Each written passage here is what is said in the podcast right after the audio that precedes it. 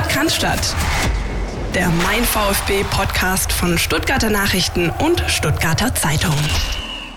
Es ist ja fast schon ein bisschen ungewohntes Gefühl, aber bereits äh, zum zweiten Mal nacheinander haben Philipp Meisel und ich die Gelegenheit, ein bisschen ausgeruhter über den VfB sportlich und vereinspolitisch zu reden. Das werden wir in dieser Woche, Folge 157 des Podcasts vollumfänglich auskosten. Grüß dich, Philipp. Grüß dich, Christian. Grüß dich, äh, Jonas. Bischofberger, der hier mit uns in der Runde sitzt, unser Taktikexperte. Und Grüße gehen natürlich auch raus an euch da draußen. Genau, wir haben uns Jonas Bischofberger, den ihr kennt aus unserer wöchentlichen äh, Taktikanalyse, reingeholt in die Runde, weil wir gedacht haben, Mensch, okay, die Saison ist noch nicht ganz durch, aber man kann doch schon einiges ablesen nach 31 von 34 Spielen. Und deswegen freuen wir uns, ähm, dich hier als kompetenten Gesprächspartner zu haben. Jonas, Mensch, wie geht's dir? Ja, äh, mir geht's super. Also ich freue mich, dass ich äh, also das zweite Mal äh, da sein darf ähm, um euch ein bisschen, ein bisschen über den VfB zu reden. Ich bin ja, ich bin ja besonders froh, dass wir es äh, nach langer Zeit mal wieder tatsächlich wahrgemacht haben, was wir immer sagen, wenn ein Gast zum ersten Mal da ist. Wir freuen uns, wenn du mal wieder, da, wenn du wieder dabei bist, ja. Und das ist jetzt, glaube ich, schon das zweite Mal in dieser Saison äh, der Fall. Steffen Görsdorf vom Institut für Spielanalyse war da. Und äh, jetzt wüsstest du.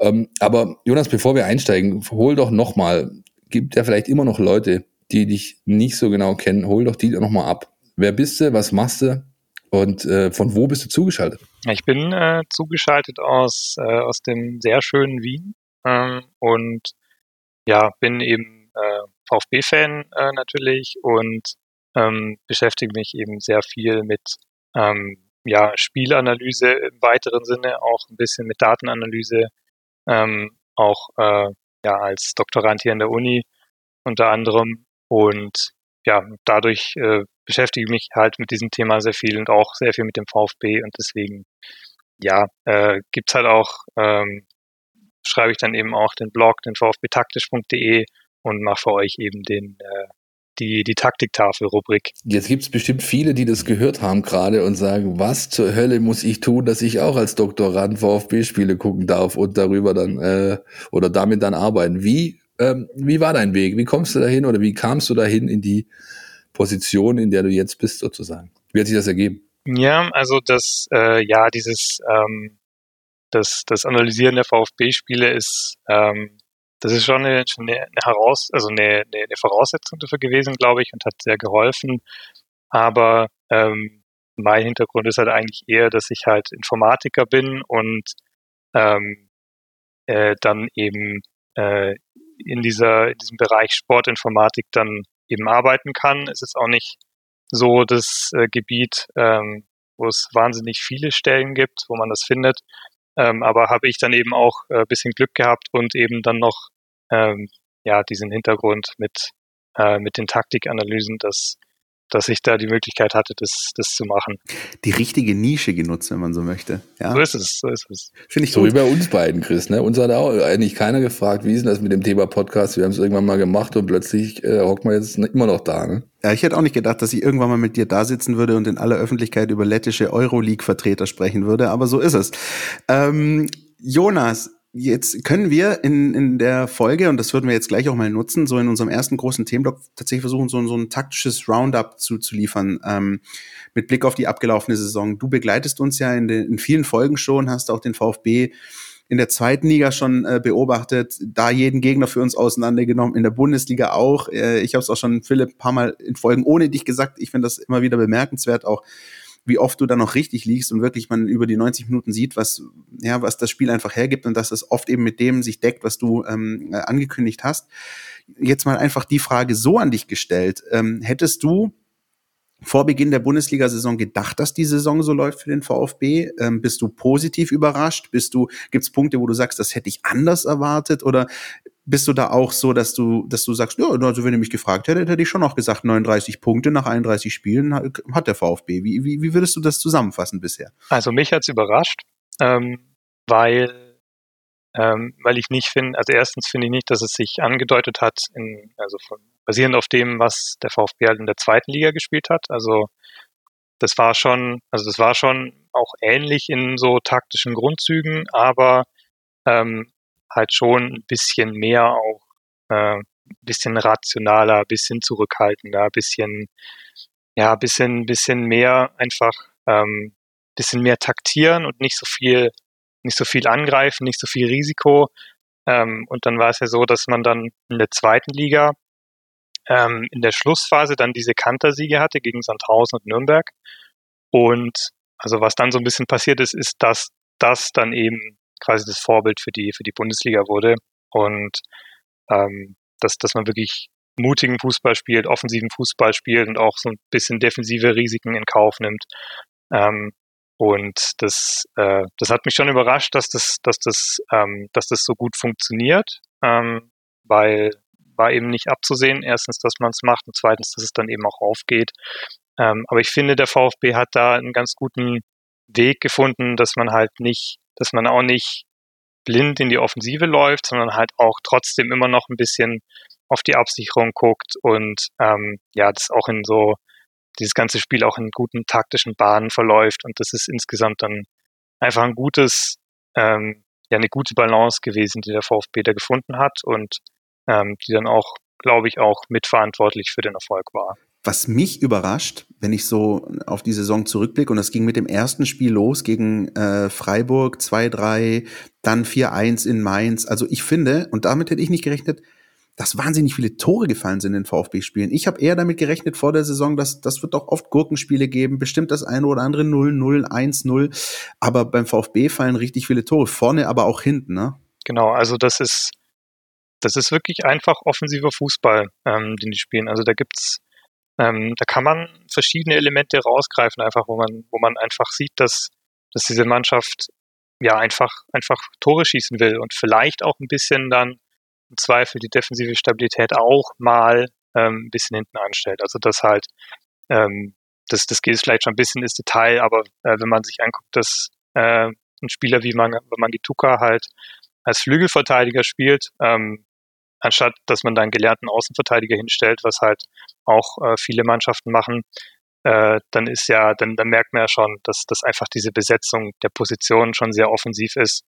Ähm, wenn man sich anschaut, wie hoch die Mannschaft anläuft, gerade auch zu Saisonbeginn, wie hoch sie angelaufen sind, das ist einfach, das ist einfach ein Stil, der darauf ausgelegt ist, nach vorne zu spielen und, und einfach Tore zu machen. Jetzt hat der VfB zum Saisonbeginn ja schon so ein, ich will nicht sagen Hurra-Stil äh, gespielt, aber eben schon einen sehr auf äh, Pressing-Momente ausgelegten, auf Umschaltmomenten ausgelegten Stil gepflegt. In den letzten Wochen, Monaten hat er so mein Dafürhalten schon wieder eine Metamorphose durchlaufen, nämlich indem er ähm, ja variantenreicher agiert. Also nicht nur diesen einen Stil einfach, dieses eine Werkzeug hat, sondern eben auch gucken muss, wie er mit gestiegenen Ballbesitzanteilen angeht, umgeht und da dann auch ähm, ja daraus was entwickelt. Ähm, ist diese ist diese Metamorphose, also ist das erstmal, täuscht mich mein Eindruck, ist das richtig, ist das falsch?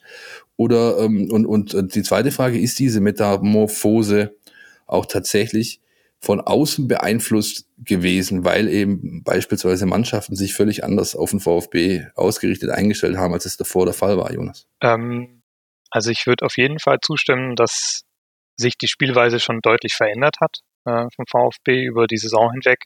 Also am Anfang fand ich das, fand ich die Angriffe auch einfach sehr rasant und sehr schnell durchgezogen und ähm, ich meine, wenn man sich anschaut, wie halt viele der Tore jetzt gefallen sind, auch in der, in der Rückrunde, gerade am Anfang der Rückrunde, dann äh, sind das halt zum Beispiel diese Flanken von Sosa zum Beispiel. Und das ist ja gerade kein äh, rasanter, schneller Angriff durch die Mitte, sondern da wird dann halt oder wurde dann auch immer öfter einfach äh, ein bisschen durchs Zentrum gespielt, ähm, eher, eher Ball gehalten, äh, Angriff bisschen abgebremst, Ball raus auf Sosa und dann kam halt erst die Flanke.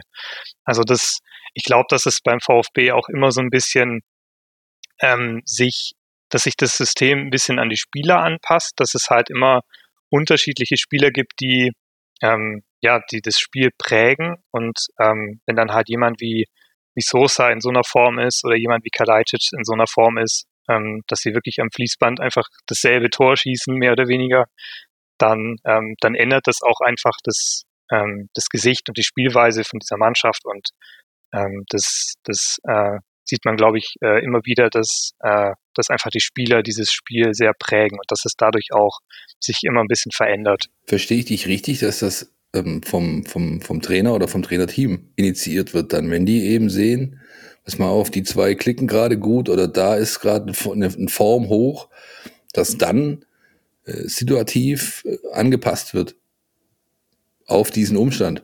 Ich glaube, dass das, dass das teils, teils ist. Dass einerseits ähm, vielleicht auch die Spieler merken, das ist gerade das, was funktioniert, dass sie dann ähm, intuitiv vielleicht eher einen Ball auf, auf Sosa rausspielen, anstatt jetzt den Schnittstellenball zu, zu versuchen, weil sie wissen, okay, der ist gut, der ist gerade gut drauf.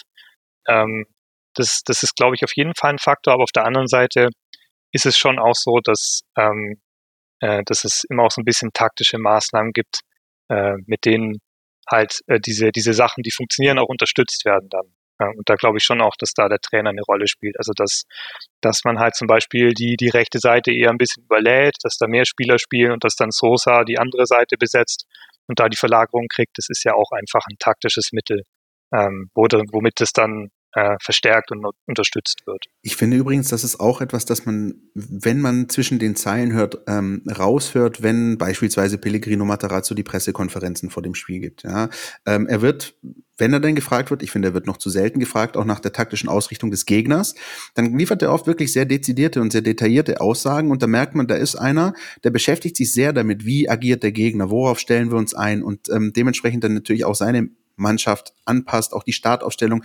Es gibt manche Trainer, die machen das mehr, manche weniger. Ich habe den Eindruck, ähm, Jonas, korrigiere mich, dass das Pellegrino Materazzo wirklich einer ist, der sich ganz genau anschaut, wo die Stärken und Schwächen des Gegners sind und darauf dann auch die Startelf dann so ein bisschen anpasst. Genau, das würde ich auch so sehen. Ähm, mit der kleinen Einschränkung oder was heißt Einschränkung? Also es ist halt, ich finde, es ist beim VfB oder bei Materazzo nicht immer so einfach zu sehen, was er genau umstellt. Also wenn man da, also wenn ich da drauf schaue, sieht es oft relativ ähnlich aus und es sind sehr oft einfach Details, die sich für, die sich unterscheiden, die dann aber halt schon auch eine, eine große Wirkung haben können. Also ich glaube, dass es da schon auch darum geht, so eine gewisse Eingespieltheit beizubehalten und dass man ähm, quasi an dem Fundament, das man hat, versucht, eher eben an diesen Details zu schrauben, damit, damit äh, eben die Mannschaft intakt bleibt.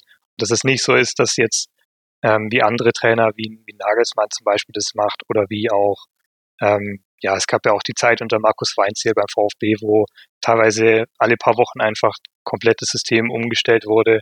Das sind, das sind halt Sachen, die passieren da nicht. Ja, aber das Weinzel ist ein gutes Stichwort, kommen wir vielleicht nachher noch dazu. Ist ein aber, sehr gutes Stichwort, wollte ja, ich gerade ja, schon ja, sagen. Ja, Ja, ja, ja, ich musste gerade schon grinsen. Ähm, ja, aber du siehst halt auch, also dieses, dieses, äh, sag ich mal, detailfixierte, aber auch ähm, auf, auf sag ich mal, Änderungen schnell reagierende siehst du mittlerweile auch, das seht sogar ihr, die ihr uns jetzt hört, vorm Fernsehbild, wenn ihr ganz genau hinschaut. Wir hören das im Stadion, wenn wir drin sind, weil die Kommandos sind natürlich hörbar, dadurch, dass die Zuschauer fehlen. Die Umstellungen oft, die Ansagen dafür. Aber äh, wer die letzten VfB-Spiele aufmerksam geschaut hat, der hat gesehen, dass Micha Kammermeier, der Co-Trainer, der neben Materazzo sitzt, mittlerweile einen Ständer vor sich hat. Da sind zwei, drei Tablets angeklingt. Und ähm, da laufen ähm, die, also da läuft das Fernsehbild drauf mit den Slow-Mos, damit sie also genau sehen, äh, ob sie jetzt mal laut beim Schiri protestieren oder nicht. Und da läuft beispielsweise der Scouting-Feed. Scouting-Feed ist ein, sag ich mal, so ein Eagle-Eye. Also, also das ist eine, eine Adleransicht von oben, eine Draufsicht vom Stadiondach, wo du halt ganz genau siehst, wie arrangieren sich beispielsweise Ketten. Ähm, wie stehen die, wie arbeiten die miteinander, zueinander? Und da kann man natürlich dann schon rauslesen, okay, der, ähm, das bietet uns der Gegner gerade an, also lass uns darauf reagieren. Oder andersrum, das hat der Gegner jetzt geändert, äh, da müssen wir jetzt irgendwie schauen, wie wir damit umgehen. Also das ist schon was, ähm, was du so noch nicht oft in der Bundesliga siehst und beim VfB noch nie gesehen hast. Das, aber in den letzten Wochen war das äh, immer deutlicher ähm, ja, zu beobachten. Und ich finde es schon hochinteressant, weil es ja auch ein Stück weit für sag ich mal, die, die, die Philosophie steht, mit der ein Trainer seine Arbeit ausführt. Er könnte ja auch einfach sagen, wir machen halt unser Ding und entweder wir kommen damit durch oder eben nicht. Ja, Materazzo ist offensichtlich jemand mit seinem Team, der eher ganz genau auf Facetten schaut, um daraus dann Vorteile im Idealfall für sich und seine Mannschaft generieren zu können. Jonas, ich, ich finde den Punkt, den Philipp gerade angesprochen hat, ganz interessant, auch mit diesem In-Game-Coaching, dem viel zitierten. Ähm, nimmst du während der VfB-Spiele auch wahr, dass sich da was tut, zum Positiven, manchmal auch nicht ganz zum Positiven, zum Beispiel nach der Pause, dass irgendwie in der zweiten Halbzeit was anders aussieht als in der ersten? Also nimmst du dieses In-Game-Coaching wahr aus deiner Warte? Mm, ja, so ein bisschen schon. Also man, mm, es gibt ja schon dann auch so ein paar Momente, wo dann auch im Spiel einfach die Formation mal gewechselt äh, wird. Das kommt vor, nicht so oft, aber kommt auch vor. Ähm, aber ich glaube, dass sich auch das sehr einfach in den Details abspielt, wie sich jetzt ein Spieler bewegt oder ähm, wer jetzt äh, wen anläuft oder so, dass man da eher an, an Details äh, versucht, bisschen zu optimieren. Ich hätte eine Frage, die so ein bisschen guilty pleasure mäßig ist. Das wollte ich, äh, wollte ich Jonas Bischof-Berger schon immer mal fragen. Gibt es einen, einen Spieler, einen VfB-Spieler, den du besonders gerne beobachtest, unter die Lupe nimmst. Ist das so ein Wataru Endo oder ist es jemand ganz anderes, wo du sagst, boah, also den, dem Spieler gucke ich A gerne beim Kicken zu und B finde ich wahnsinnig interessant, äh, wie er auch taktisch so ein Spiel liest? Oh, das ist, äh, also gibt es natürlich schon. Ähm, gibt auch mehrere davon. Sehr gut, alle raus damit mit den Namen. ja, also, ähm, also ich, also mein äh, Wataru Endo ist es halt schon zum Beispiel auch ein Spieler, der auch einfach spektakulär ist, einfach. Also ich finde die, die Aktionen, die er macht, die sind, die, die sind auch einfach für, da muss man jetzt kein Taktikexperte sein, wenn man da drauf guckt, um zu sehen, dass die halt, dass das super Aktionen sind. Also macht auch mir Spaß. Ähm, aber es gibt dann, es gibt dann so ein paar Spieler, die so ein bisschen subtile Sachen machen, die, die einfach gut sind. Also ähm, so ein äh, Sascha Kalajdzic zum Beispiel, der nicht nur zwei Meter groß ist, sondern halt auch ein richtig gutes Bewegungsspiel hat äh, der, der gut in die Lücken läuft, der super Weiterleitungen spielt ähm, und solche Sachen. Äh, der, der, der absolute Hipster-Tipp wäre vielleicht Marcin Kaminski, der immer so ein bisschen ähm, unterm Radar fliegt, der aber halt äh, ja ein sehr, ja auch, auch in den Details einfach ein super Aufbauspiel hat, der seine Pässe richtig gut gewichten kann und da, äh, also ich glaube, seine Pässe anzunehmen ist für die, für die Kollegen immer, immer sehr angenehm. Und äh, ja, es ist dann auch so ein Spieler, dem ich sehr gerne zuschaue. Letztes Beispiel übrigens, der Pass auf äh, Kalajic, äh, vor, bevor er tropfen lässt auf Förster, als der sein Tor macht dann. Ne? Das war genau so ein Ball, wo selbst die Spieler dann nachher drüber gesprochen haben. Die Pille kommt von Martin einfach perfekt temperiert, richtige Flugbahn, richtiger Winkel, richtige Schärfe, musste eigentlich gar nicht mehr großartig was machen ja, das ist schon tatsächlich interessant, vor allem, wie du sagst, Jonas, weil es ein Spieler ist, der eher unterm Radar spielt und auch kaum Einsätze hatte. Ne? Man hat ja wenig Gelegenheiten auch bisher gehabt, das zu sehen, was ihn auszeichnet. Ja? Gilt beispielsweise bei Waldemar Anton und Gregor Kobel nicht. Die beiden hätte ich jetzt genannt. Ich finde bei Kobel ist extrem stark, wie er, wie er sich ähm, zum äh, Ball fernen Spiel beziehungsweise zur Ballnähe positioniert. Er läuft immer die richtigen Winkel oder positioniert sich richtig, damit er gut angespielt werden kann, damit er aber auch gleichzeitig schnell wieder weiterleiten kann. Das macht er überragend gut, fast wie ein Feldspieler, finde ich.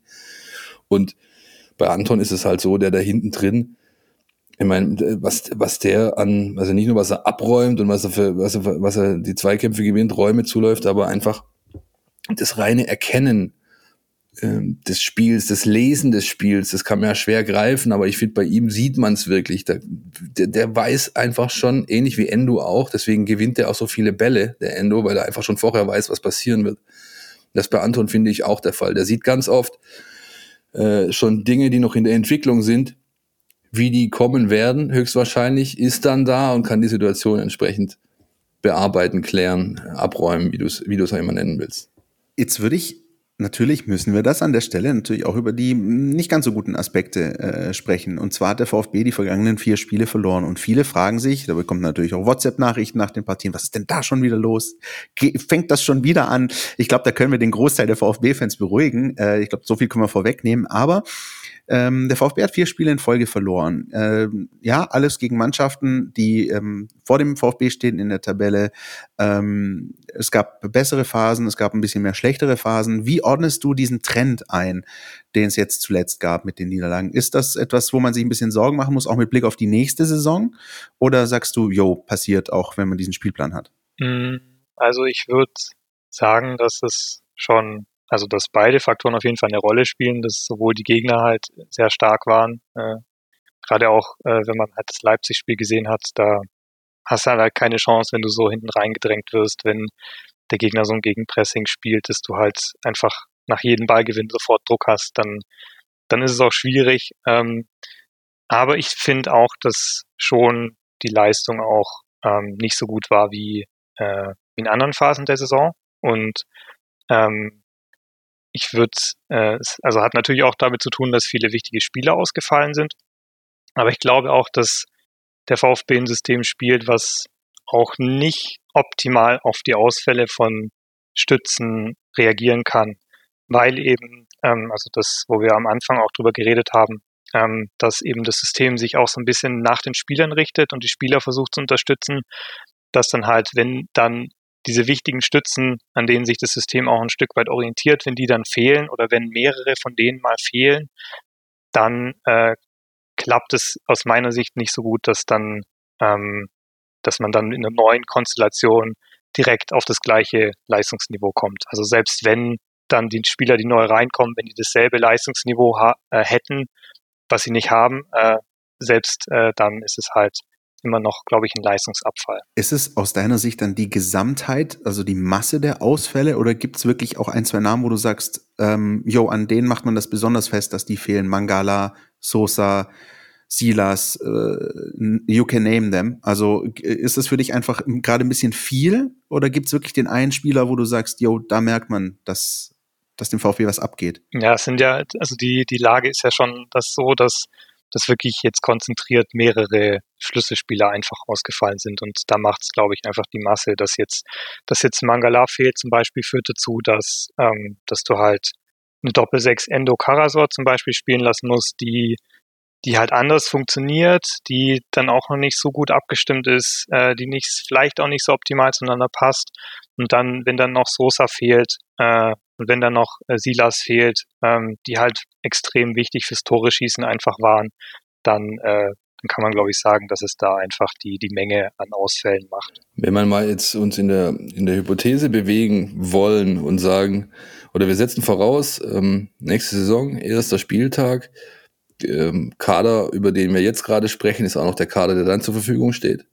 Ja, also die sind im Großen und Ganzen zusammengeblieben.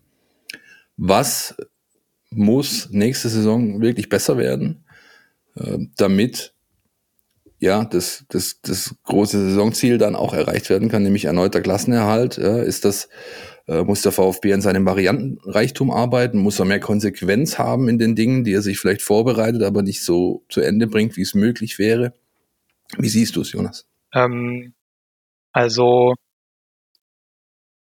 schwer zu sagen. Also ich finde, dass also so ein Aspekt, der mir, der mir immer im Kopf rumschwirrt, ist, dass ich nicht über oder nicht hundertprozentig überzeugt bin, ob sich diese diese diese was man ja in der Defensive spielt, diese ich, ich nenne es immer dreieinhalber Kette, dass man halt immer so zwischen Dreier- und Viererkette schwimmt und manchmal auch eine Fünferkette äh, dann in der Defensive hat.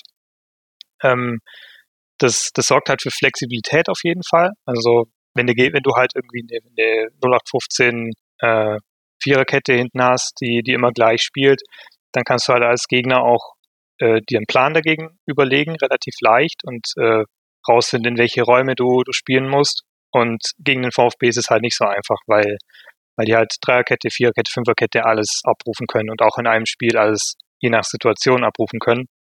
Ähm, nur der Nachteil ist halt, dass, ähm, dass es äh, nicht so klar organisiert ist. Also ich finde, man merkt schon relativ oft, dass, äh, dass äh, eben bei der Organisation von dieser Kette, dass, dass da auch viel mehr Fehlerpotenzial liegt, dass da ganz oft oder immer wieder mal, also gerade wenn man auf die Gegentore schaut, einfach nicht klar ist, welcher Spieler muss jetzt, also muss ich jetzt rausrücken, auf dem Flügel muss ich jetzt eng bleiben. Ähm, der verteidigen wir jetzt gerade in der Viererkette, in der Fünferkette, in der Dreierkette, ähm, wie ist da die Aufteilung? Und wenn dann halt auch noch dazu kommt, dass das Personal wechselt in der Abwehrkette, ähm, dann wird es halt, glaube ich, schwierig und dann wird man auch defensiv ein bisschen anfällig. Und ich glaube, das äh, ist so ein, das ist so ein Thema, wo man, glaube ich, für die nächste Saison ähm, irgendwie einen Ansatz oder einen Umgang damit finden muss, dass man da ein bisschen eine Möglichkeit hat, bisschen stabiler zu stehen, einfach hinten. Hat Matarazzo auch ähm, also wirklich vom ersten Tag an massiv Fokus drauf gelegt. Ich kann mich noch gut an die Zeiten erinnern, äh, Trainingslager Kitzbühel, letzte Saison im Sommer. Da war das eigentlich vom ersten Tag an in allen, sag ich mal, inhaltlich geprägten Trainingseinheiten Thema. Genau das. Also wie, wie organisieren wir das? Ähm, wer steht wo? Ähm, da wurde dann wirklich, ähm, da wurden Hütchen äh, oder Männchen gesteckt, wie so wirklich die alte Schule, so wie sie sich auch noch kennen, ja, von wegen, du läufst da noch, wenn wir einen Ballbesitz hätten und der andere läuft noch, wenn wir keinen und so weiter. Ja, also es war, war wirklich, äh, war aber halt auch notwendig, um sowas, sag ich mal, relativ diffiziles, äh, Jonas hat es ja gerade gut erklärt, ja, von der Organisationsstruktur her, äh, in, in eine Mannschaft reinzubekommen in der wenigen Zeit, die du zur Verfügung hast. Du hast ja, sag ich mal, sechs Wochen Vorbereitung, wenn es ideal läuft, ja, mehr, mehr hast ja nicht im Sommer und auch nicht immer jeden da. Und dann war das, war das ein ganz großer Fokus damals, ja. Und äh, bin gespannt, wie es wird, vor allem auch, weil ein Stück weit, auch wenn wir jetzt ein bisschen abschweifen vielleicht, natürlich, ähm, sage ich mal, die Transferzeit da eine Rolle spielen wird. Welche Spieler kannst du halten, welche nicht? Ja, du hast ja jetzt das, so wie du es jetzt organisiert hast, hast du das ja zugeschnitten auf die Spieler, die du zur Verfügung hast. Wenn sich da jetzt äh, Dinge ändern, letzte Woche haben wir viel über Kempf gesprochen beispielsweise, der vielleicht den Verein verlassen wird oder die Wahrscheinlichkeit ist zumindest relativ hoch, sagen wir es mal so, dann ändert sich ja da was. Dann ist, dann ist ein, ein, ein Faktor weg, denn mit dem musst du umgehen und das wird wirklich sehr spannend zu beobachten sein, was sich da im Sommer, im Sommer tut. Ja. Ich glaube, das ist ja auch so der Punkt. Äh, man, man sagt ja nicht umsonst immer das schwierige zweite Jahr für einen Aufsteiger. Und das, das ist immer so ein lapidarer Spruch.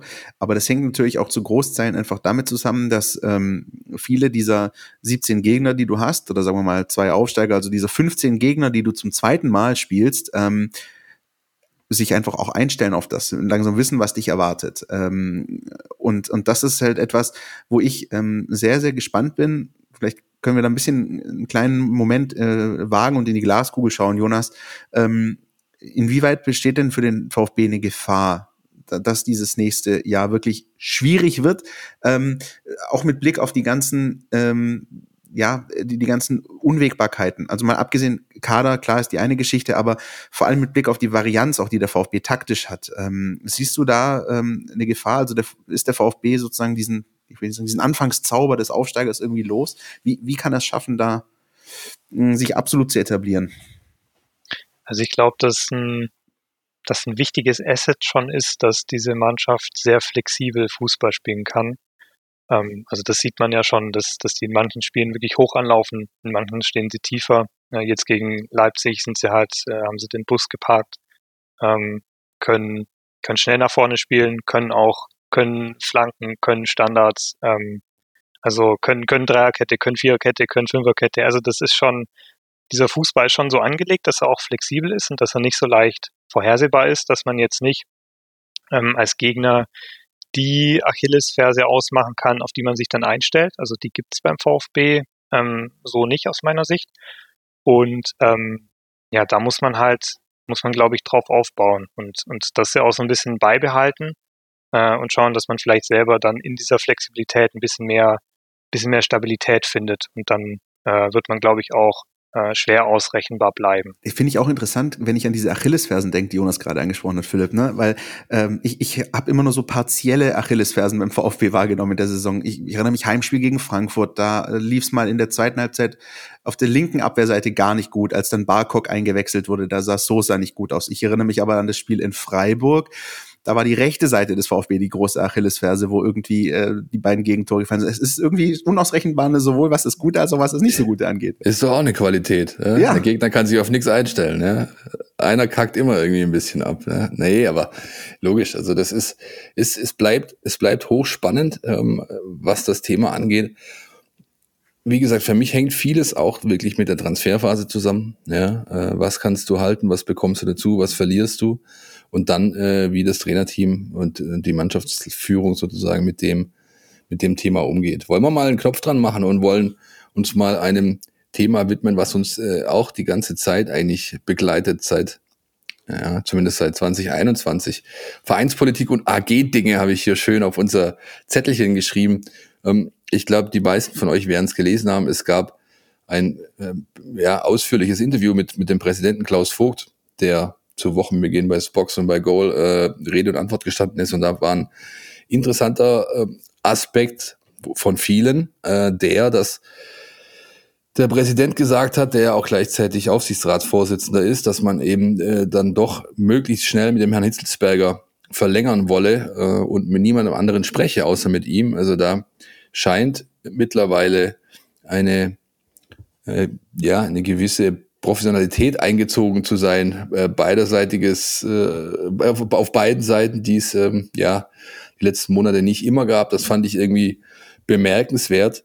Und ähm, da bin ich wirklich gespannt, wie das vonstatten geht, denn der Vertrag äh, läuft bis 2022 und ich glaube, da läuft es ähnlich wie bei einem Spieler auch. Da will der Club nicht warten, bis, äh, bis der ablösefrei auf dem Markt ist. Da wird also wahrscheinlich die nächsten Wochen was passieren. Wir werden sicherlich dranbleiben. Was uns intensiver beschäftigt hat diese Woche, das war natürlich das Thema Präsidentschaftswahlkampf. Richtig. Äh, was ist denn da passiert? Wie ist da der Stand der Dinge? Ja, Christian, ist ja so, wir haben ja die letzten Wochen schon drüber gesprochen. Das heißt, äh, Bewerbungsfrist war abgelaufen, fünf Kandidaten haben ihre Unterlagen abgegeben, Sichtung fand statt. Die Unterlagen wurden abgegeben von Friedhild Miller, von Klaus Vogt, von äh, dem Volker C., äh, von dem Kollegen Anders, äh, über den wir gesprochen haben, mit seiner vielfältigen Erfahrung in Südamerika. Und Pierre-Enrik Steiger, dem Vorsitzenden der Björn Steiger Stiftung, äh, der so diesen Freundeskreis-Background hat. Ähm, das sind die fünf Kandidaten. Mit denen hat der Vereinsbeirat jetzt gesprochen diese Woche. Und äh, ja, es scheint so gewesen zu sein, dass wir eine Kandidatin ausschließen können. Das äh, scheint so zu sein. Dann würden äh, nach Adam Riese noch vier Kandidaten übrig bleiben und ähm, das Verfahren, ähm, auch für euch da draußen nochmal einfach zusammengefasst, wird jetzt äh, Interviews geben, äh, Gespräche und am Ende des Tages steigt irgendwann weißer Rauch auf über dem äh, Roten Haus und es gibt zwei Kandidaten, die übrig bleiben werden für die äh, Wahl des Präsidenten bei der Mitgliederversammlung im Juli. Ähm, ich glaube, alles andere als, Philipp, da sind wir uns einig, eine ähm, Nominierung von Klaus Vogt, dem amtierenden Präsidenten, wäre schon ein Riesending. Ich glaube, davon können wir nicht ausgehen oder sollten wir auch nicht ausgehen, sondern äh, schon davon, dass eben Klaus Vogt einer der Kandidaten ist und dann ähm, der mögliche zweite Kandidat. Ja, da gab es ja auch die klaren Aussagen dazu. Ähm, äh, ich glaube von Rainer Wenninger, dem Vorsitzenden der, des Vereinsbeirats mittlerweile, der gesagt hat, also es gehört schon zu unserem demokratischen Grundverständnis, dass der amtierende Präsident irgendwie zur Wahl stehen sollte. Ne? Ähm, nächste Woche werden wir mehr wissen, denn äh, bis Mitte nächster Woche scheint äh, die Entscheidung dann gefallen und auch kommuniziert zu sein. Ne? Also die werden äh, das öffentlich machen. Das war ja relativ gut in den letzten Wochen zu beobachten. Da hat ja ein, sag ich mal, anderes Transparenzverständnis Einzug gehalten äh, bei dieser Thematik Vereinsbeirat und äh, Kandidatengespräche und so weiter. Und dann können wir in der nächsten Folge nächste Woche ausführlich drüber sprechen, wer denn jetzt äh, gegeneinander ins Rennen geht. So ist es und äh, für euch natürlich der Hinweis, ähm, alles rund um das Thema Vereinspolitik, äh, Präsidentschaftskandidaten äh, bei uns in der App Mein VfB Plus. Es gibt bereits auch ein sehr ausführliches Stück unseres Kollegen Marco Schumacher, der hat sich damit ein bisschen auseinandergesetzt. Könnt ihr, wenn ihr hier einfach ein bisschen weiter runter scrollt, in der App möglicherweise lesen. Ansonsten auch alternativ Stuttgarter Zeitung.de, Stuttgarter Nachrichten.de. Sollte sich da irgendwas tun, halten wir euch auf dem Laufenden. Ähm, und ähm, ja, von mir auch noch der Punkt, Punkt, den kann ich einfach auch nur äh, anfügen und dem kann ich einfach auch nur zustimmen. Einfach dieses neue Transparenzverständnis finde ich ähm, sehr positiv. Das war nicht immer so. Da muss man nicht übrigens an diesen großen Knall vom Winter denken. Da reicht auch ein Blick zurück auf ähm, die erste, äh, die erste Runde, als Klaus Vogt am Ende Präsident wurde. Auch da war es nicht immer ganz so transparent. Werden die Namen genannt, werden die Namen nicht genannt und so weiter. Jetzt haben wir sie alle schwarz auf weiß. Ähm, auch da sehen wir, dass der VfB einfach ein bisschen anders arbeitet, als es zuvor der Fall war. Halte ich für gut. Und ähm, ja, vielleicht noch der Hinweis an der Stelle, um, um das Ganze ein bisschen abzurunden. Ähm, es ist ja nicht nur das Thema Präsidentensuche beim VfB Stuttgart, was momentan so ein bisschen äh, durch die Gegend wabert, sondern auch ein, äh, eine Neuentwicklung, die dazugekommen ist rund um das Thema Investorensuche. Dafür, meine Damen und Herren, haben wir jetzt aber nicht die Zeit. Wir haben sie schon, aber in unserer App, mein VfB Plus, unser Podcast Spezial, das jeden Freitagvormittag erscheint, da gehen wir ganz intensiv und ganz dezidiert ein auf das Thema Investorensuche und verweisen an der Stelle freundlich darauf, ne, Philipp? Dem ist nichts hinzuzufügen. Jingle bitte. NLZ News. Neues von den Nachwuchsmannschaften. 0 zu 1 bei Steinbach-Heiger, 1 zu 3 beim SC Freiburg 2. Diese beiden harten Ergebnisse stehen unter den letzten beiden Auftritten des VfB Stuttgart 2 und Frank Fahrenhorst. Ja, was soll er sagen? Er hat eben nicht das erreicht natürlich, was er haben wollte. Er wollte mit Sicherheit ein bisschen mehr rausholen aus diesen beiden Spielen. Mit dem 1 zu 3 in Freiburg, jetzt 14 Uhr äh, unter der Woche, gab es einen Stream, zumindest eine Halbzeit lang zu sehen hat man ein Stück weit auch den Offenbachern, glaube ich, die letzte Möglichkeit genommen, noch mal ein Wörtchen mitzureden beim Aufstieg aus der Regionalliga. Der VfB bleibt im äh, goldenen Ananasbereich, sage ich mal, in der Regionalliga Südwest. Da geht nach oben nichts, da geht nach unten nichts mehr.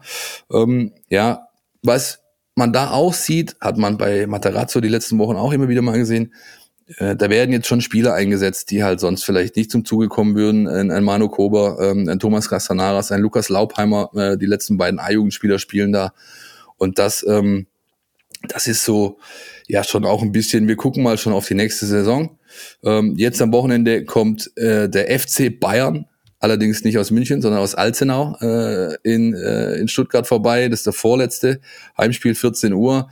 Ich glaube, da wird es dann mal wieder mit äh, was mit drei Punkten. Interessanter bei dem ganzen äh, NLZ-Thema in der letzten Woche waren eigentlich zwei Personalien. Einmal hat man ähm, den Nate Weiss geholt aus Nürnberg, einen hoch veranlagten ähm, Individualtrainer, über den nur das Allerbeste erzählt wird. Auch Spieler, die beispielsweise schon mit ihm oder unter ihm gearbeitet haben und einen Riesensprung gemacht haben, äh, schwärmen da. Ich habe äh, ähm, mit einem Kollegen ähm, sprechen können, der jetzt äh, ja einen Spieler betreut hat, der jetzt in England spielt, ähm, der, der gesagt hat, die Wochen, Monate mit, äh, mit Weiß in Nürnberg haben mich extrem weitergebracht. Allerdings ähm, die spannendere Personalie fast noch, finde ich, ist Andom Gebru. Den hat Thomas Krücken, ihr erinnert euch vielleicht ja schon so ein bisschen bei uns angekündigt im Podcast. Die nächsten Wochen werden da ein paar, ein paar Sachen passieren, ein paar Personalien äh, entschieden werden. Das ähm, ist jetzt passiert. Anton Gebru kommt vom den Wolverhampton Wanderers zum VfB Stuttgart und übernimmt die Leitung im äh, NLZ für das ganze Thema Scouting, Daten, Datenanalyse. Äh, Jonas ja auch schon ein bisschen so dein Dein Gebiet, äh, äh, haben wir ja schon eingangs drüber gesprochen. Wie ist das? Ähm, also allein, dass du jetzt Doktorand in so einem Thema sein darfst, äh, sein kannst äh, und auch jetzt, dass solche Personalien in äh, Nachwuchsleistungssendungen immer, immer größere Rollen spielen und auch in Trainerteams, da ist schon, ähm, das ist schon die Manifestierung eines Trends. Oder kann man überhaupt noch von Trend sprechen, dass das ganze Datenthema jetzt mal in all seinen Facetten ähm, nicht drauf eingehen, aber das ganze Datenthema im Fußball eine immer größere Rolle spielt, oder? Ja, auf jeden Fall. Also das, das ist ein, ich glaube, ein Stück weit ist es schon ein Thema, aber es wird in den nächsten Jahren und Jahrzehnten noch, noch viel, viel größer werden. Also ähm, das ist, das ist gerade erst alles im Kommen. Also es gibt ähm, es gibt Startups, die, die versuchen, äh, diese, diese Tracking-Systeme zum Beispiel in die Breite zu bringen, in den Amateurfußball zu bringen. Und ähm, das heißt, es, es fallen immer mehr Daten an, äh, wenn das, wenn das halt mal äh, wirklich in der Breite angekommen ist. Und dann äh, gibt es immer noch, äh, das, das weiß ich eben, weil ich selber an solchen Sachen arbeite, was die Analyse von diesen Daten angeht, ähm, ist halt noch wahnsinnig viel Potenzial da. Und ähm, wenn das halt ansatzweise ausgeschöpft wird äh, in den nächsten Jahren, dann, dann wird es dann nochmal einen richtig großen Schub geben und äh, deswegen ist das äh, aus meiner Sicht auf jeden Fall eine positive Erscheinung, dass der VfB das Thema äh, im Visier hat und ähm, äh, ja da auch hinterher ist. Ist, ist glaube ich, tatsächlich, du hast es gerade so ein bisschen angerissen, das größere Thema mittlerweile. Die Daten werden erhoben, die sind da, die werden jeden Tag produziert, im Training, im Spiel, in Leistungstests, in was weiß ich. Aber was fängst du mit den Daten an? Wie liest du sie aus? Wie setzt du sie ein? Wie definierst du Felder, die bringen uns was und nicht? Ja, da sind zum einen Experten gefragt, wie Anton Gebro einer ist. Ähm, da sind zum anderen aber auch wahrscheinlich so Themen wie KI gefragt. Das kann ja nicht immer nur ein Mensch machen, das muss ja irgendjemand, also äh, brauchst du wahrscheinlich eine künstliche Intelligenz, irgendeinen Algorithmus oder whatever, der das, der das mal, also der für dich sucht, der für dich Auffälligkeiten sucht, im positiven, negativen Sinne, mit denen du dann arbeiten kannst, oder? Genau, also du brauchst halt wirklich das sind bei diesen riesigen Datenmengen, die ja auch, was ja auch Daten aus verschiedensten Quellen einfach, diese Positionsdaten aus verschiedenen Spielen von verschiedenen Anbietern, hast vielleicht noch irgendwie ähm, ja die klassischen Daten, Pässe, Schüsse und so. Und um das alles irgendwie zusammenzubringen und daraus wirklich Erkenntnisse zu gewinnen, die ähm, ja nützlich sind für Leute, äh, mit denen Leute was anfangen können. Da brauchst du halt auf der einen Seite Leute, die das technisch äh, machen können, die halt äh, so Techniken wie KI beherrschen und fortgeschrittene Algorithmen ähm, sich dafür überlegen können. Und auf der anderen Seite halt auch die Leute, die, ähm, die, die sich im Sport auskennen, die wissen, worauf es ankommt und die das dann auch, die es dann auch leiten können. Und im besten Fall hast du halt Leute, die, die beides können und die dann äh, ja äh, eben diese, diese, diese Sachen in einer äh, praktikablen Form voranbringen können ist mir nämlich auch das der Punkt, ein ganz wichtiger, dass es auch dieses Gerede von diesen Laptop-Trainern und so, das ein bisschen despektierlich klingt, aber das eine kann ja nur mit dem anderen funktionieren. Es muss ja Synergien geben, die genutzt werden können. Zum einen ähm, die, die Expertise, äh, wie erhebe ich Daten, wie werte ich Daten aus und ähm, dann aber auch dieses fußballspezifische Wissen. Ohne das geht's ja nicht. Und ähm, wenn du dann Trainer hast, die das beides miteinander vermengen können, ähm, dann bist du auf einem sehr guten Weg. Ich glaube, da geht's dem VfB nicht zu schlecht. Äh, ich glaube, so viel können wir sagen. Vielleicht ist der Trainer, der bald dann zu, im Sommer zum FC Bayern München wechselt, so ein bisschen der Vorreiter in der ganzen Geschichte. Äh, korrigiert mich, wenn ich daneben liege, das ist zumindest mein Eindruck. Ähm, also das ist, das wird immer wichtiger und, und da, das hat Jonas, finde ich, völlig, äh, völlig treffend. Ja, aber selbst, selbst Nagelsmann sagt, es ist Daten und das, das, das ist das eine, aber ähm, auch der Umgang mit den Menschen ist, wird immer wichtig bleiben. Also du brauchst schon eine Balance irgendwo, ja. Ich fand's halt, ich finde es halt spannend, wie viel da gerade passiert ähm, äh, als ich Materazzo vor zwei, drei Wochen in der Trainings, äh, in der Pressekonferenz die Frage dahingehend gestellt habe, hat er auch gemeint, die Daten, das sind äh, the next frontier, also die nächste, die nächste Grenze, das nächste, der nächste große Entwicklungsschritt, der passieren wird im Sport, wenn das jetzt mal entschlüsselt wird oder auf einen Weg gebracht werden kann, der uns nach vorne bringt. Und ähm, bei allem, bei aller Datenfixierung, bei allen Personalien im NLZ, die toll und interessant sind und, und den VfB weiterbringen sollen und können, muss man auch immer ähm, bedenken, das Ganze ist ja kein Lichtschalter. Also du knippst das jetzt nicht an und dann funktioniert's ab morgen. Der Herr Gebru fängt jetzt am 1. Juli an zu arbeiten und am 2. klappert's. Das, das funktioniert ja nicht. Ja, du brauchst ja Zeit. Das muss sich entwickeln. Diese Personen müssen diese Zeit auch bekommen. Und dann kann man vielleicht in einem Jahr äh, über erste zarte Ergebnisse dieser Maßnahmen sprechen, die jetzt getroffen werden. So, ja, das ist, äh, darf man bei all dem nicht vergessen. Gut, Ausstieg aus unserem NLZ Newsflash diese Woche sind zwei Personalien. Wir haben einmal den Kollegen Rios Alonso, der mit den eingangs schon erwähnten Kickers Offenbach nicht nur ein bisschen, sondern recht heftig flirtet. Also äh, der Vertrag läuft aus des ähm, variabel einsetzbaren Defensivspielers beim VfB 2. Der wird den Club aller Voraussicht nach verlassen. Und ähm, wer dazugestoßen ist, das ist schon offiziell, das ist Luca Bazzoli, ein 20-jähriger Deutsch-Italiener, defensiver Mittelfeldspieler, auch in der Innenverteidigung einsetzbar und wer die Bilder gesehen hat von der Vorstellung, ein ordentliches Tier für sein Alter. Da bin ich sehr gespannt. Fun Fact, Luca Bazzoli, auch jemand, der durchaus dem äh, gesunden Zweikampf nicht ganz abgeneigt ist. Er ist nämlich im Regionalligaspiel zwischen dem FSV Frankfurt und dem VfB 2 mit glattrot vom Platz geflogen äh, und hat da so ein bisschen seine erste Duftmarke gesetzt. Also da, da weiß der das VfB, war quasi das Bewerbungsschreiben, Christian. Genau. Nein, aber auch da in dem Kader ist natürlich extrem viel los. Äh, Bart Schuber wird, äh, wird gehen, ja, Mark Stein, äh, der Elder Statesman Kapitän, äh, verletzungsanfällig, verpasst schon weite Teile der Rückrunde. Ähm, dann hat man Aidonis, der vielleicht äh, verliehen werden könnte, um Erfahrung zu sammeln. Magliza, der immer mehr bei der ersten Mannschaft eingebunden werden soll. Also da ist viel los und da tut natürlich so ein so, ein, äh, so eine Maschine, sage ich jetzt mal, im Defensivbereich äh, der Mannschaft für die nächste Saison sicherlich gut. So, das war's. Jetzt lass uns mal auf äh, die famose Rückkehr des Markus W. schauen. Ich sehe den Christian schon jubeln hier äh, im, im Videobild. Markus Weins hier kehrt zurück an seine alte äh, Wirkungsstätte und das nicht ganz unironisch nach seinem letzten Auftritt auf der anderen Seite, nämlich in Augsburg, da war es noch, da war er noch VfB-Trainer, ist knapp zwei Jahre her.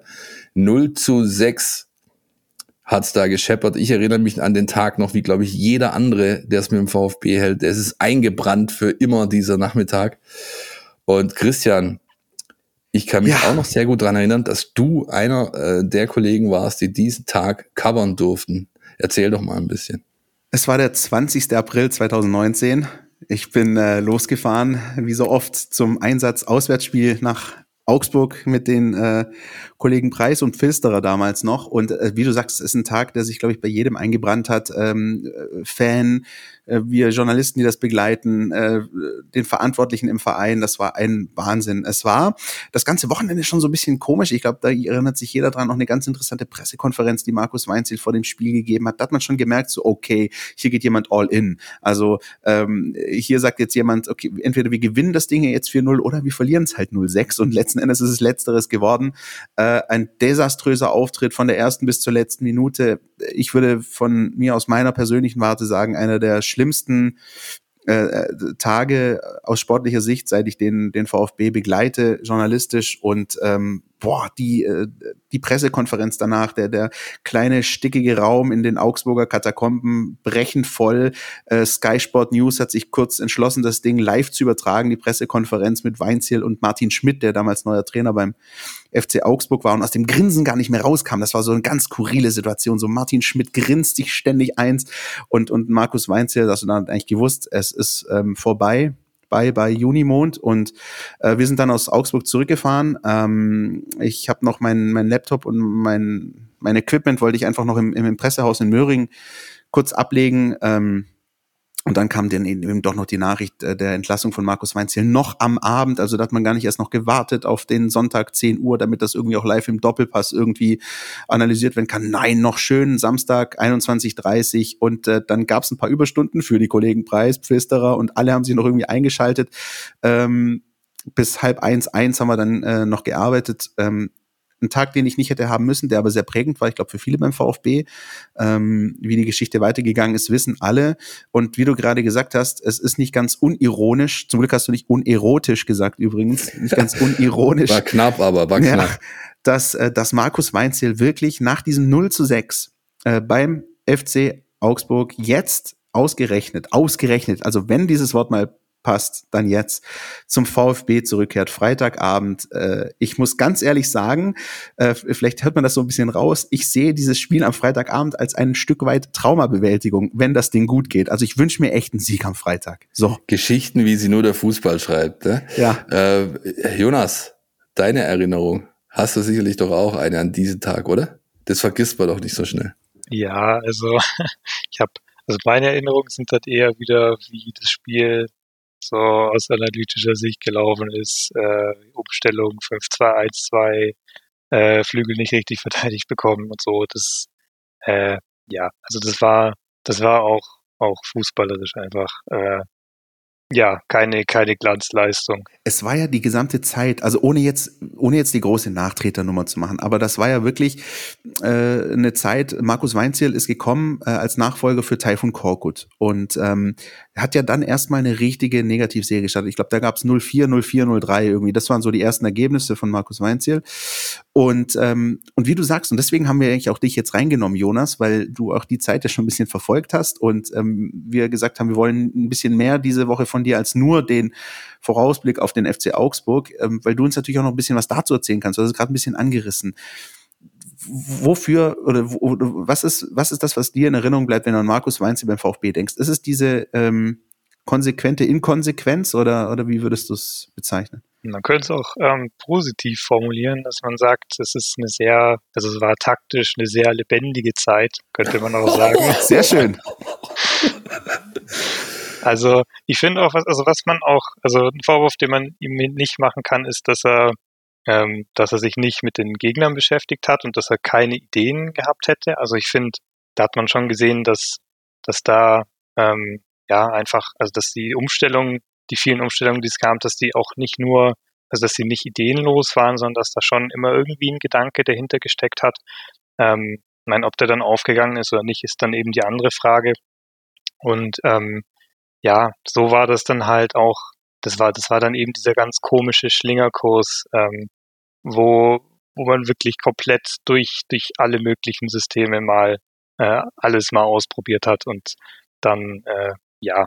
Äh, ich, ich finde ja, die spannende Frage äh, ist doch, ist, die können wir jetzt halt alle nicht beantworten, aber die wirklich spannende Frage ist doch, kann man diese Schablone eins zu eins jetzt auf Markus Weinzierl in Augsburg nach zwei Jahren Pause drauflegen?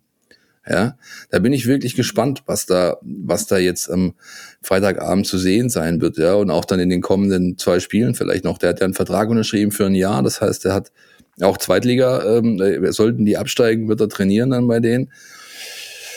Also, ich kann mich eben auch noch ganz gut daran erinnern an diese Zeit und da war, also Jonas hat das, er ist ein höflicher Mensch, deswegen hat er das jetzt gerade so ausgedrückt, wie er es getan hat, ja, aber man kann halt auch von, also wenn du halt so viel versuchst und nichts funktioniert, dann kann man halt äh, das so ausdrücken, wie Jonas es getan hat, man könnte aber auch sagen, es ist halt eine völlige Konzeptlosigkeit irgendwo dahinter gewesen. Es gab keinen roten Faden. Und das hat schlussendlich, glaube ich, auch die Mannschaft gekillt, ja, weil die einfach nichts mehr hatten, an das sie sich halten konnten. Kein, keine Systematik, nichts Einstudiertes, was, was klar Bestand hatte die letzten Wochen, Monate, sondern der hat einfach jede Woche irgendwas versucht und es wurde immer wilder und wilder hinten raus. Also da bin ich, und das bringt mich jetzt auch zum nächsten Punkt, Chris. Ich, äh, ähm, das ist doch, das ist eine absolute Wundertüte jetzt da am, am, am Freitagabend. Also der Gegner. Augsburg war eine Mannschaft bisher in der Saison, die finde ich, mit am klarsten einzuschätzen war. Von ihrer taktischen Anlage her, von ihrer Systematik, wie die Fußball spielen. Und das jetzt komplett weg. Ja, der VfB spielt zum ersten Mal in dieser Saison gegen eine Mannschaft mit neuem Trainer. Bisher war es ja immer so, dass die Trainer dann erst angefangen haben nach dem VfB-Spiel. Ja, äh, vier Stück an der Zahl. Und ähm, das wird super, super spannend zu sehen sein. Für mich ganz klar das Schwerste der letzten drei Spiele. Wie seht ihr es? Ähm, ja, das ist wahnsinnig äh, kompliziert. Ich ähm, kann mich noch daran erinnern, ähm, Jonas, wir haben auch vor der Aufnahme kurz schon gequatscht, äh, das Hinspiel in Augsburg, das war für mich eines der dominantesten Spiele des VfB Stuttgart in dieser Saison. Da war der FC Augsburg wirklich so dermaßen unterlegen. Es gab so dieses kurze Aufflackern, die haben das 1-2 geschossen direkt nach der Pause, aber selbst dann hat der VfB wieder aufs Tempo gedrückt. Ähm, das Ding also für mich war das einer der besten Auftritte mit übrigens auch, wer sich erinnert, sehr, sehr schönen Toren, äh, Sosa auf Silas, ähm, Castro, Didavi und, und, und. Aber das bringt ja jetzt alles nichts. Das heißt, oft ist es auch so, und wir haben das ja auch mitbekommen, dass Pellegrino Matarazzo einer ist, der immer viel aus den Hinrundenspielen versucht zu ziehen. Das ist in dem Fall, Jonas, äh, ja, obsolet eigentlich. Oder, oder gibt es irgendwas, wo du uns sagen kannst, hey, ich kenne die Spieler des FC Augsburg, ich kenne jetzt den Trainer, irgendwie kriege ich das zusammen, so erwarte ich den Gegner. Also jetzt hast du quasi die Chance, eine Live-Taktik-Analyse. Ja, also Augsburg war ja, ähm, ich, ich würde es wie, wie Philipp sehen, dass, dass Augsburg wirklich äh, ja eigentlich sehr klaren Fußball gespielt hat, meistens 4-4-2, Pressing, sehr physischen Fußball, schnell nach vorne. Ähm, und dann haben sie halt so diese so ein paar einzelne Spieler, die dann auch ähm, ja für die spielerischen Momente sorgen können. Also so ein Spieler wie Ruben Vargas zum Beispiel ähm, oder auch äh, Jeffrey Haue-Leo, der finde ich ein sehr spielstarker Innenverteidiger ist, der der gute Vertikalpässe spielen kann. Und im ähm, Hinspiel gesperrt war übrigens. Genau, der war nämlich im Hinspiel gesperrt. Ähm, und ich glaube, dass ich könnte mir schon vorstellen, dass ähm, dass die vielleicht ähm, ja, so ein paar Elemente übernehmen werden, die, die man von Weinzel auch schon bei, beim VfB gesehen hat, ähm, dass man vielleicht so über, ja, über Vertikalpässe dann versucht, ähm, so die Bewegungen der Offensivspieler einzusetzen, schnelle Weiterleitungen, ähm, so, so ein ganz gut abgestimmtes Offensivspiel irgendwie versucht aufzuziehen, weil halt auch die Spieler nicht so die, die technischen Fähigkeiten haben, und, äh, um jetzt äh, mit, mit Einzelaktionen was zu machen. Ähm, und ja, defensiv hm, werden sie wahrscheinlich auch, also Augsburg ist eine Mannschaft, die auf jeden Fall fit ist. Das ist ja auch was, was hier beim VfB nicht hatte. Also da hat man schon relativ klar gesehen, dass die, dass die athletisch nicht auf dem Niveau waren. Das Problem wird er jetzt nicht haben. Und da werden sie halt auch, nehme ich an, werden sie es solide machen, äh, auf die eine oder andere Art. Also ich habe heute Morgen äh, das ein oder andere gelesen noch ähm, rund um den FCA und von, vom Trainer äh, Weinzel. Und eine Aussage blieb hängen, ähm, die können wir jetzt eigentlich ganz gut in diesen Kontext äh, zumindest versuchen einzubetten, ist nämlich die, es bringt jetzt nichts, irgendwas Verrücktes zu machen. Ja, also ich denke, das ist, hat der Jonas gerade auch angedeutet, der wird sich anschauen, was habe ich, was haben die bisher gemacht, was kann ich in den acht Tagen, sind es glaube ich, die, die hat er jetzt mit äh, teilweise zwei Trainingseinheiten, was kann ich da probieren, was kann ich, wo kann ich ansetzen. Das wird relativ äh, überschaubar sein, nehme ich einfach mal an. Und dann äh, bringt er die morgen da, äh, morgen, ja, ihr hört es am Donnerstag, wir nehmen Mittwoch auf, am Freitagabend bringt er die da auf den Platz nach Stuttgart. Und ähm, dann bin ich mal gespannt. Mit der Kondition übrigens war noch ein Punkt, der mir, der bei mir hängen geblieben ist. Ich meine, der FC Augsburg ist einer der Vereine, der auch sehr häufig trifft, äh, auch in der Schlussviertelstunde mit dem VfB zusammen sind das zwei der Vereine. Ich weiß nicht, ob es die zwei Vereine sind, aber auf jeden Fall zwei der Vereine, die sehr, sehr häufig äh, in der Schlussviertelstunde noch äh, zugegen sind. Also der VfB täte gut daran, äh, sich einen guten Vorsprung zu erarbeiten. Lass uns doch mal in den letzten Minuten äh, dieser Sendung, die wir noch haben, äh, nochmal auf den VfB gucken. Also erstmal, äh, wir haben das Lazarett, das sich nicht wirklich lichtet. Ähm, also da fallen einige Spieler safe aus. Die Langzeitverletzten Egler braucht man nicht aufzählen. Äh, Castro wird nicht spielen können, laboriert weiter an muskulären Geschichten. Äh, der Kollege Sisse äh, wird es schwer haben. Ähm, Mangala Gonzales wird nicht reichen. Ähm, Ahamada rot gesperrt, äh, Sosa am Montag wieder eingestiegen, am Montag gleich wieder ausgestiegen, ähm, soll an diesem Mittwoch ähm, äh, ins Mannschaftstraining zurückkehren, aber auch relativ auf der Kippe. Also die Truppe stellt sich ja fast von alleine auf, oder? Wenn ich die mal so durchgehe. Also ähm, Abwehr eh klar, ja, Kobel, äh, Mavropanos, Anton Kempf, Endo. Spannend für mich eigentlich nur zwei Personalien. Wen stellst du neben Endo? Und wer kommt auf die Doppel 8, Doppel 10, äh, Schrägstich, äh, neben Förster? Du hast die Außen besetzt, Massimo ähm, äh, und, und äh, Kulibali. Kalajdzic ist gesetzt. Äh, korrigiert mich aber. Die zweite Position auf der Doppelsechs neben Endo und die Position neben Förster sind die einzigen beiden, wo wir drüber reden können, oder? Was meint ihr? Sehe ich auch so. Und wen stellt Jonas Bischofberger auf? Ähm, hm, ja, ist schwierig. Also Mhm. Ich tippe auf Karasor übrigens.